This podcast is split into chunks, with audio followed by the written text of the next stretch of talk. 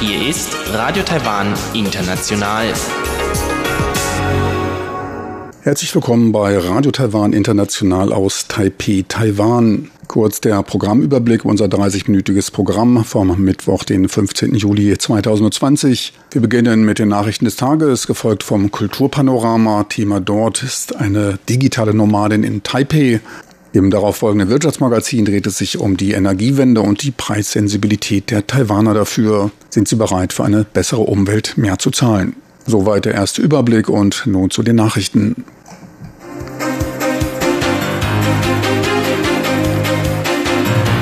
Hier ist Radio Taiwan International mit den Tagesnachrichten vom Mittwoch, den 15. Juli 2020. Die Schlagzeilen. Erster Tag der Konsumgutscheinausgabe angelaufen. Covid-19-Pandemie weitere leichte Einreiselockerungen ermöglicht. Und Spähboote aus China beim Hanguang-Manöver. Und nun die Meldungen im Einzelnen.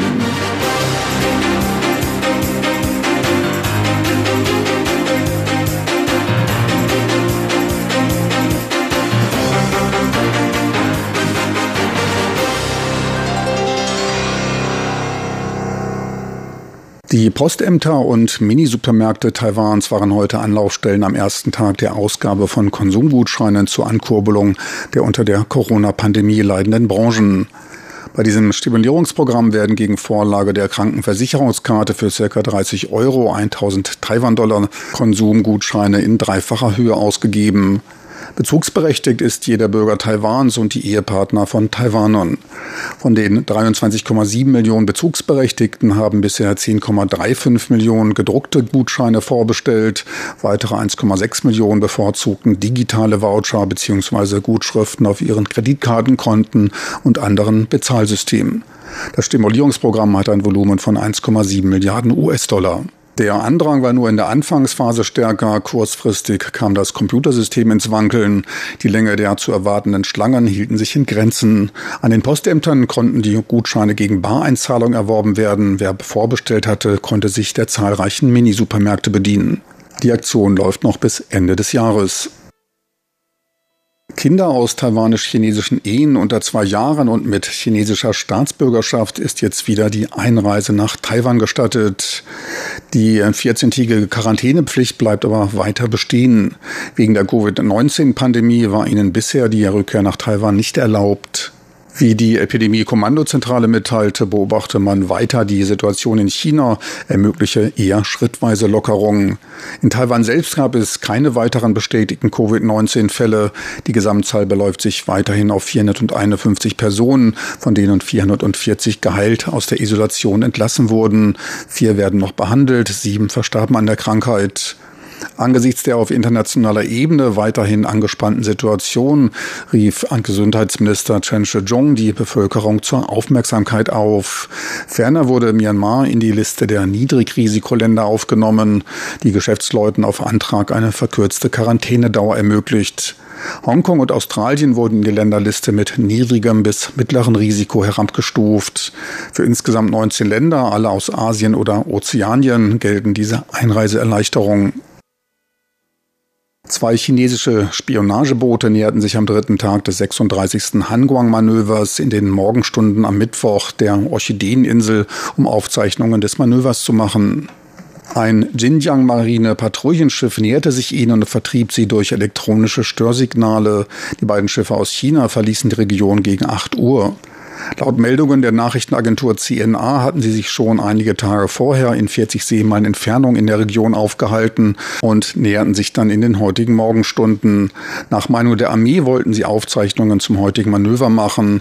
Die elektronischen Störaktionen des Patrouillenbootes hatten zum Ziel, die gesammelten Daten unbrauchbar zu machen.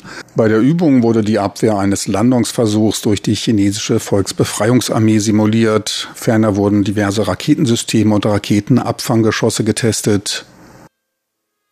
Die Academia Sinica, Taiwans angesehenstes Forschungsinstitut, korrigierte ihre halbjährliche Wachstumsprognose für Taiwans Wirtschaft auf 1,15 Prozent. Bei der letzten Prognose Ende letzten Jahres, vor der Corona-Pandemie, ging man noch von einem Wachstum von 2,58 Prozent aus. Damit zeigt sich die Academia Sinica um etwa ein halbes Prozent zurückhaltender als Taiwans Regierung und andere Denkfabriken. Der die globale Wirtschaftskrise auslösende Covid-19-Ausbruch wurde für die Menschheit als bedeutendste Bedrohung des 21. Jahrhunderts bezeichnet. Angesichts etlicher Lockdowns entstehe dadurch ein Umfeld, in dem unmöglich akkurate Prognosen getroffen werden können. Wegen der in einigen Ländern vorherrschenden zweiten Infektionswelle Nachlockerungsversuchen zeige man sich für die Zukunft vorsichtiger. Bei Taiwans Exporten von Waren und Dienstleistungen wird ein Rückgang von 3,75 Prozent erwartet. Bei den Importen rechnet man mit einem Rückgang von 4,1 Prozent. Der private Verbrauch soll leicht im Minus liegen, die Investitionen um 2 Prozent zunehmen. Die Arbeitslosigkeit soll bei etwa 4 Prozent liegen. In der zweiten Jahreshälfte rechnet man mit anziehenden Wirtschaftsaktivitäten. Bei einem durch eine Explosion ausgelösten Feuer in einer Ölraffineriefabrik der Formosa Plastikgruppe in Maliao im Landkreis Yunlin am Dienstagmorgen wurden drei Personen verletzt. Dabei kam es zu starker Rauchentwicklung, die in mehreren Kilometern Entfernung zu sehen war. Das Feuer ereignete sich in einer Hydroentschwefelungseinheit der Fabrik und breitete sich über eine Fläche von 2000 Quadratmeter aus. Mehr als 80 Feuerwehrleute und 20 Fahrzeuge waren im Einsatz. Nach gut drei Stunden konnte das Feuer unter Kontrolle gebracht werden. Nach vorläufigen Untersuchungen soll sich der Unfall durch ein Dichtungsleck im Rückstandshydroentschwefelungssystem ereignet haben. Im Brand gerieten dabei Schweröl und Wasserstoffgas. Gegen das Unternehmen wurde eine Strafe von 5 Millionen Taiwan-Dollar, 150.000 Euro wegen Luftverschmutzung verhängt. Weiter wird überprüft, ob Verstöße gegen das Arbeitsschutzgesetz vorliegen. Das Justizministerium legte heute Gesetzesänderungsvorschläge für das Zivilrecht vor, bei dem unter anderem die Herabsenkung der Volljährigkeit von zurzeit 20 auf 18 Jahre geplant ist. Damit können 18-Jährige eigenständig Mobiltelefon- oder Mietverträge abschließen, sind vertragsreif, können Konten eröffnen und Kreditkarten beantragen oder als Unternehmer auftreten. Der Eintritt in die Ehe ist ebenfalls für Männer und Frauen möglich. Laut einer Bewertung des Finanzministeriums wird das gesamte Steueraufkommen dadurch nicht berührt. Auch die von einigen Eltern geäußerte Besorgnis einer früheren Heirat wird nicht geteilt. Statistisch wurden in den letzten fünf Jahren nachgewiesen, dass Vermählungen von Personen in der Altersgruppe zwischen 20 und 24 Jahren abgenommen haben. Das Wahlrecht kann allerdings weiterhin erst mit 20 Jahren ausgeübt werden. Für eine Senkung der Altersgrenze müsste dafür zuvor die Verfassung geändert werden. Und nun zum Börsengeschehen vom heutigen Mittwoch. Nach den guten Vorgaben an der Wall Street, die technastige Nasdaq legte heute um etwas mehr als zwei Prozent zu, startete auch der TAIEX im positiven Bereich, legte schnell um etwa ein Prozent zu, um letztlich den Börsentag um sechs Punkte niedriger, knapp über der 12.200 Punkte Marke zu beenden. Auch heute wieder gute Umsätze mit einem Volumen von über acht Milliarden US-Dollar. Für die heutigen Kursschwankungen war zum größten Teil die Aktie von TSMC verantwortlich. Sie erreichte zwischenzeitlich ein Allzeithoch. Ein Blick auf den Devisenmarkt. Dort notierte der US-Dollar bei 29,46 Taiwan-Dollar, der Euro etwas stärker bei 33,5 Taiwan-Dollar. Und nun zur Wettervorhersage für Donnerstag, den 16. Juli 2020.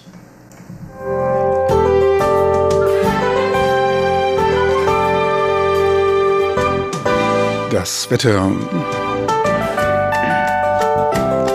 In der Nacht zum Donnerstag ist es im Norden meist klar und trocken bei mindestens 27 Grad Celsius. Der untere Süden zeigt sich bewölkt. Es kommt zu einzelnen Niederschlägen bei mindestens 26 Grad. Tagsüber dann in der Nordhälfte extra starkes UV-Licht bei wolkenlosem Himmel. Es bleibt trocken bei bis zu 36 Grad. Das südliche Inseldrittel kommt unter etwas stärkere Bewölkung. Ab und an ein Regenguss bei Höchsttemperaturen zwischen 31 und 34 Grad. Sie hörten die Tagesnachrichten von Radio Taiwan International vom Mittwoch, den 15. Juli 2020.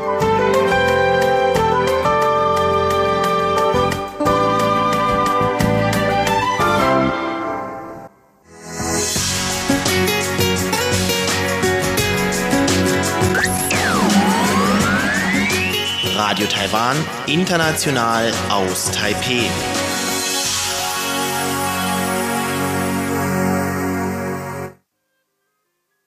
Wir kommen jetzt zum Kulturpanorama mit Karina Rother. Sie berichtet heute von einer Digitalnominadin in Taiwan.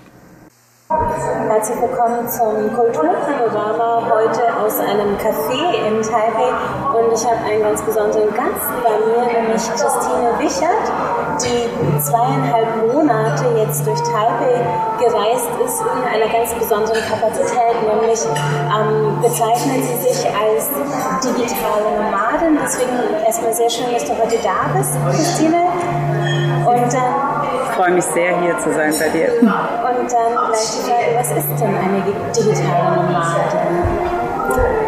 Also nach meiner Definition ist ein digitaler Nomade jemand, der zeit- und ortsunabhängig arbeiten kann. Und ähm, wie lange machst du das schon oder zu welchem Grad machst du das, dass du unterwegs arbeitest? Ich mache das insgesamt schon seit 15 Jahren, seitdem ich selbstständig arbeite und der Grad variiert. Aber ich würde sagen, so zwischen 20 und 30 Prozent. Also ich habe auf jeden Fall immer noch eine Homebase, ein Homeoffice, in dem ich arbeiten kann. Das ist ja der, der Traum für viele und ich denke, es ist auch ähm, Taiwan nicht der schlechteste Ort dafür. Nein. ähm, wie kam es denn, dass du äh, jetzt eine Zeit lang in Taiwan gereist bist und aber auch von hier aus gearbeitet hast? Ich muss gestehen, dass es eigentlich ein Zufall war, ein Glücksfall. Ähm, ursprünglich wollten wir zu dem Zeitpunkt in, im März nach Japan reisen, äh, was uns allerdings aufgrund des dortigen Covid-Ausbruchs äh, als heikel erschien. Und nach einer kurzen Recherche äh, haben wir festgestellt, dass Taiwan ähm, die Krise extrem gut gemeistert hatte und äh, sehr respektvoll mit dem Menschenleben umgeht, also Mensch über die Wirtschaft stellt. Das war zumindest unser Eindruck und das erschien uns sehr attraktiv, sodass wir kurzfristig die Reise auf Taiwan umgebucht hatten äh, mit großer Ungewissheit, wie lange die Reise gehen würde. Und deswegen sind wir jetzt länger als erwartet hier und haben auch immer noch nicht vor, zurückzukehren. Was waren denn so eure Stationen, als ihr in Taiwan unterwegs wart? Also wir haben in Taipei angefangen, sind dann dort nach fünf Tagen auch retrospektiv äh, noch neun Tage in Quarantäne gesteckt worden. Dann waren wir nochmal zwei Wochen dort, also vier Wochen insgesamt und fingen dann an, ähm, die Insel zu erkunden mit einer, einer groben Runde. Also wir waren in, ich kann es jetzt nicht richtig aussprechen, Hualien, äh, Taitung, Kenting, ähm, Kaohsiung, Tainan, ähm, Alishan, Sun Moon Lake und Taichung und jetzt wieder hier. Also ich, um das geografisch zu übersetzen, ihr seid quasi die Ostküste genau. runtergefahren, einmal um die Spitze genau. Kommen, Westküste wieder hoch, einmal in die Berge und jetzt genau. wieder im Norden. Genau so war es, ja. Also richtig viel gesehen mhm. und erkundet wahrscheinlich und gleichzeitig gearbeitet. Ja.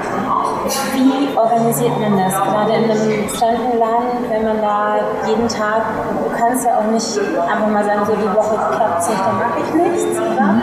Also du musst immer, du bist angewiesen auf die ähm, Bedingungen, die du hier vorgefunden hast. Ja, also zum einen kann ich das natürlich steuern, indem ich äh, womöglichst äh, in, ein, in ein Hotel gehe mit einer guten Infrastruktur oder eben ein Airbnb. Wir waren jetzt in dem Fall in Hotels mit einer guten IT-Infrastruktur, wobei wir das fast durchgängig als sehr gut empfunden haben. Ich habe natürlich Daten gekauft, um da auch unabhängig zu sein und auch irgendwie irgendwo im Wald noch E-Mails beantworten zu können, wenn es denn sein muss.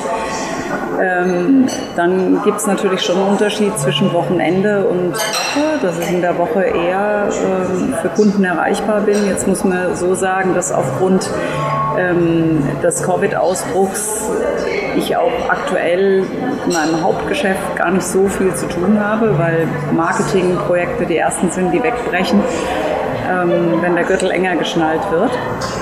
aber ein bisschen was schon und ich arbeite auch noch als äh, Dozentin an der Hochschule in Luzern und dort ist es Gott sei Dank so, dass ich alles digital machen kann, selbst Prüfungen abnehmen.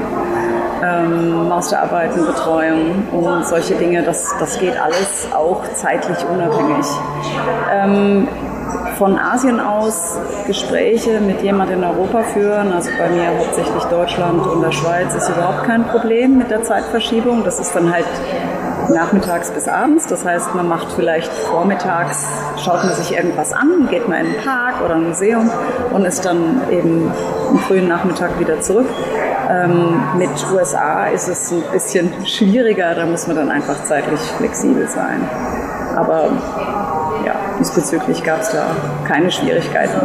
Also du hast quasi Kunden überall auf der Welt und arbeitest genauso global oder zumindest in USA und in Europa dann. Und ähm, ist denn die Infrastruktur in Taiwan gut? Du hast gerade schon gesagt, im, im Wald auch E-Mails beantworten. Das ist ja zum Beispiel in Deutschland gar nicht gegeben, oftmals. Mm, das mag sein. Also ich bin da in der Schweiz natürlich verwöhnt und kann da selbst äh, in, auf 4000 dann habe ich oft noch sehr guten Empfang. Ähm, also von daher überrascht mich das hier nicht. Ich habe schon einige Ecken vorgefunden, ähm, wenn ich auf irgendwelchen Trails war, wo es dann kurzfristig keinen Empfang gibt. Aber ich denke, es erwartet auch keiner von einem, dass man jetzt innerhalb von einer Stunde antwortet. Oder man kann sich dann auch mal kurz abmelden. Aber ich habe zu jedem ich habe zu jedem Tag die Möglichkeit, wirklich innerhalb von 24 Stunden zu arbeiten. Und von daher gab es diesbezüglich überhaupt keine Beschwerden. Und ähm, so von der Reiseinfrastruktur war es in Taiwan auch ähm, angenehm zu vorkommen? Also fantastisch. Ähm, sonst, wenn man jetzt nur reist, dann nimmt man sich ja häufiger mal ein Mietauto. Auf die Idee sind wir hier gar nicht gekommen. Ähm, wir haben den ganzen ÖV ausgenutzt, den es da gab und haben wie immer festgestellt, je mehr äh, Verkehrsmittel man nutzen kann, desto flexibler ist man. Also nicht nur läuft, wir, wir, schauen uns jeden Tag beglückt unsere Schritte an, das sind immer sehr, sehr, sehr viele, aber gerade hier habe ich eben eine Metro, in anderen Städten, wo es noch keine Metro gibt, wie Taichung, habe ich ein extensives Bussystem.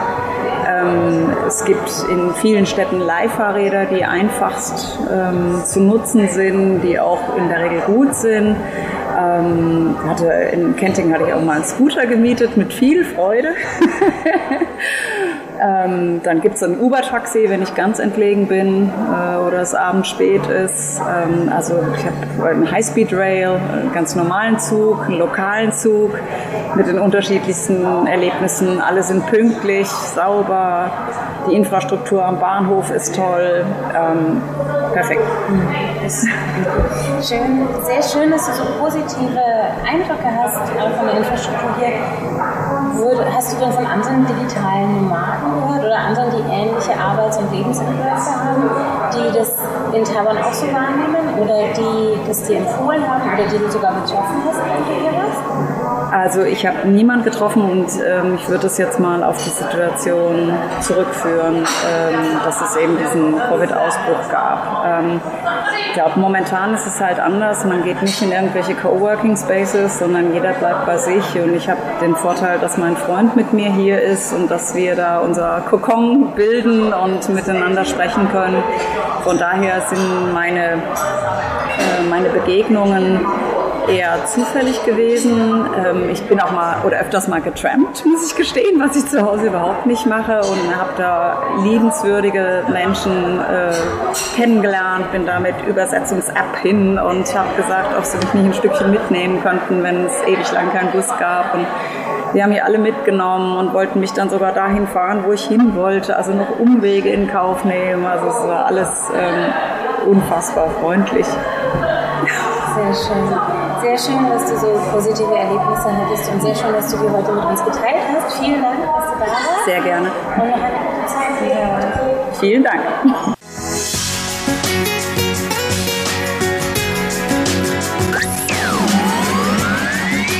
Radio Taiwan, international aus Taipeh.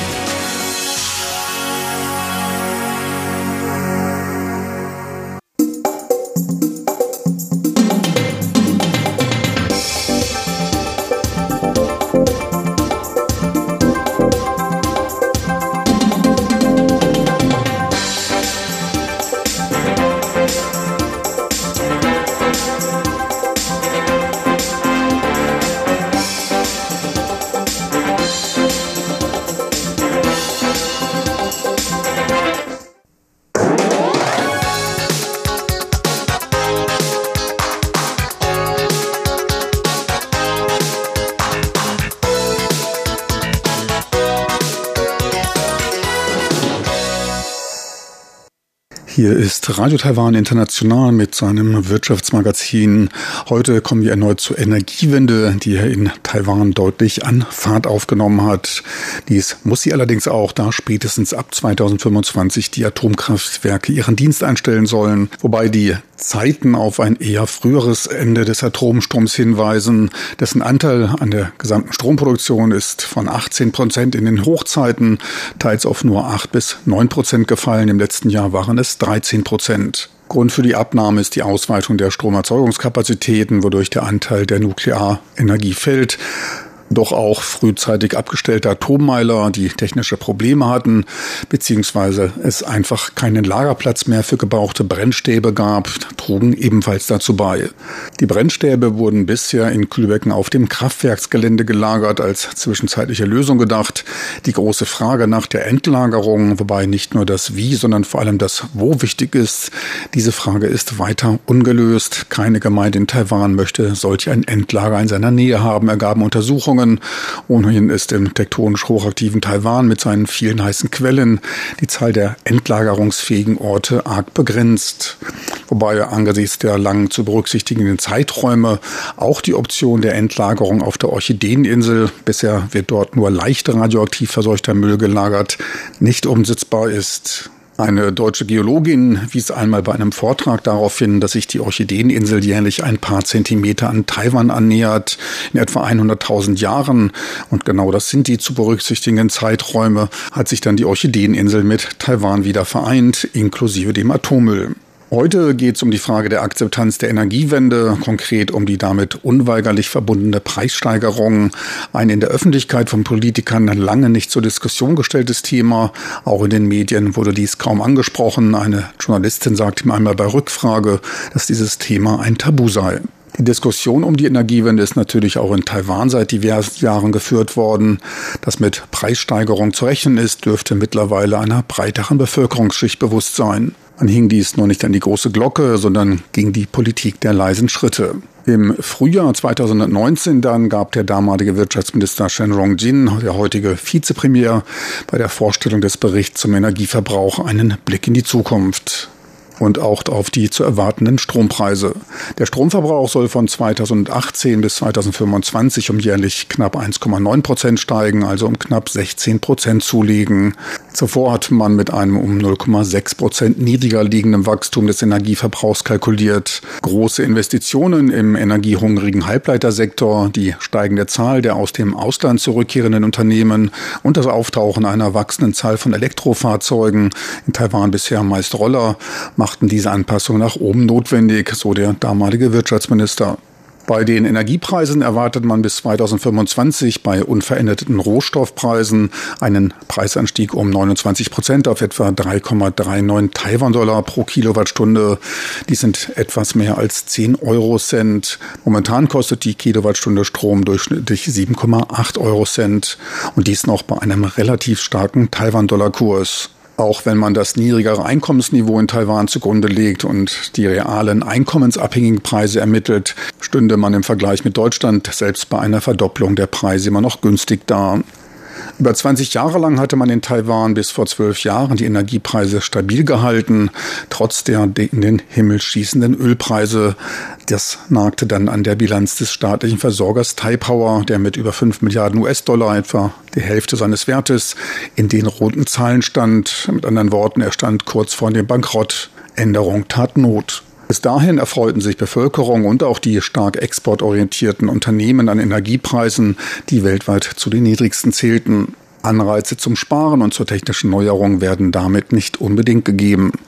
Nach längeren Diskussionen kam man überein, dass auch für Taipower unternehmerische Prinzipien Gültigkeit haben müssen, um existent zu bleiben und Energiepreise nicht politischem Gutdünken unterworfen sein können.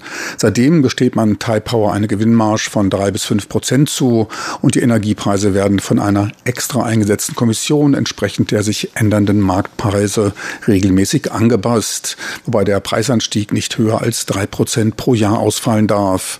Sollten die Weltmarktpreise für Energie stärker steigen und Taipower die Bilanz verhageln, greift ein von der Regierung eingerichteter Sonderfonds zum Abgleichen der Verluste ein. Letztlich zahlt es der Staat, also der Bürger, dessen Steuergelder dafür herhalten müssen. Die öffentliche Wahrnehmung des realen Energiepreises fällt dadurch aber positiver aus, da die Preiserhöhung versteckt ist. Doch von einem echten Preisanstieg blieben die Taiwaner bisher verschont. Die Einführung dieses neuen an Marktpreisen und Mindestgewinnprinzipien orientierten Systems fiel nämlich in die Zeit des Finanztsunamis, der rapide fallende Ölpreise brachte. Später sorgte der Vorstoß der USA beim Fracking für weiter günstige Energiepreise und momentan lässt die Corona-Pandemie die Wirtschaft erlahmen. Sowohl Politiker als auch Wirtschaftsforschungsinstitute sind sich der Unpopularität von Preiserhöhungen im Bereich Energie sehr bewusst. Die Äußerungen des ehemaligen Wirtschaftsministers daher mutige Worte. Ein Preisanstieg von 29 Prozent in sieben Jahren entspricht einer jährlichen Steigerung von etwa 3,7 Prozent von einem niedrigen Niveau ausgehend. Zudem sind in den monatlichen Grundgebühren von einem Euro in Taiwan deutlich günstiger als in Deutschland. Doch wie wichtig ist den Taiwanesen Nachhaltigkeit? Sind sie bereit, für den Erhalt der Zukunft mehr Geld für sauberere Energie auszugeben? Im Mai ging das Politikforschungszentrum für Gesellschaft und Risiken der staatlichen Taiwan-Universität NTU dieser Frage unter anderem bei einer Umfrage zu den von den Bürgern als dringendsten gesehenen Anliegen nach. Herauskam dabei, dass der Energiewandel zu den Top 3 Prioritäten gehört, auf denen die Regierung fokussieren sollte.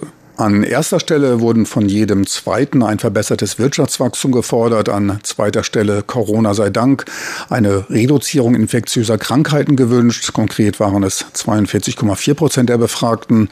An dritter Stelle dann eine Beschleunigung des Energiewandels und eine Senkung der CO2-Emissionen.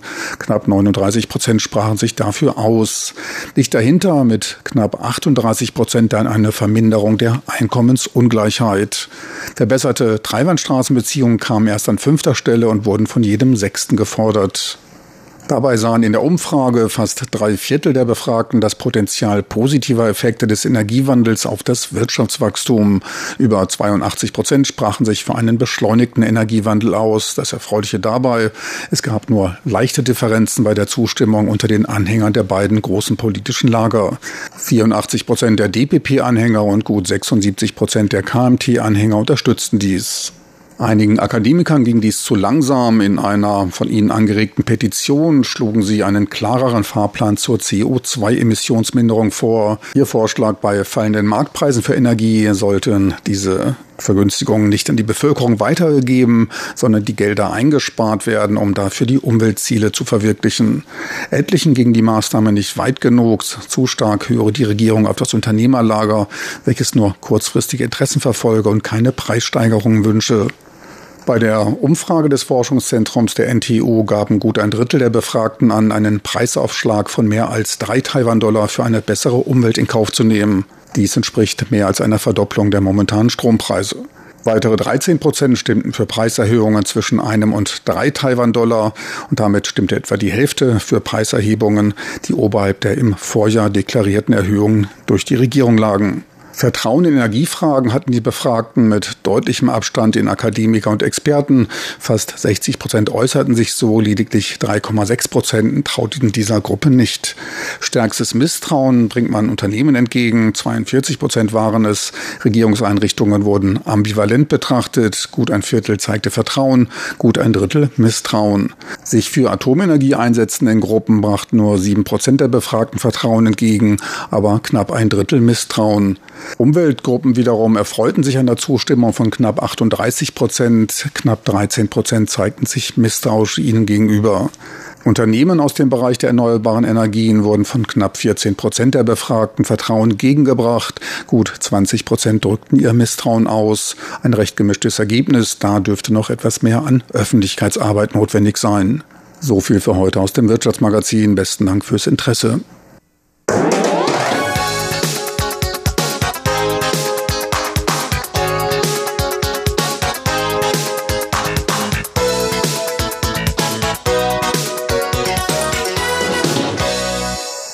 Meine Möhrer, unser Programm neigt sich dem Ende zu. Sie können diese als auch andere Sendungen online abrufen, einfach in den Browser.de.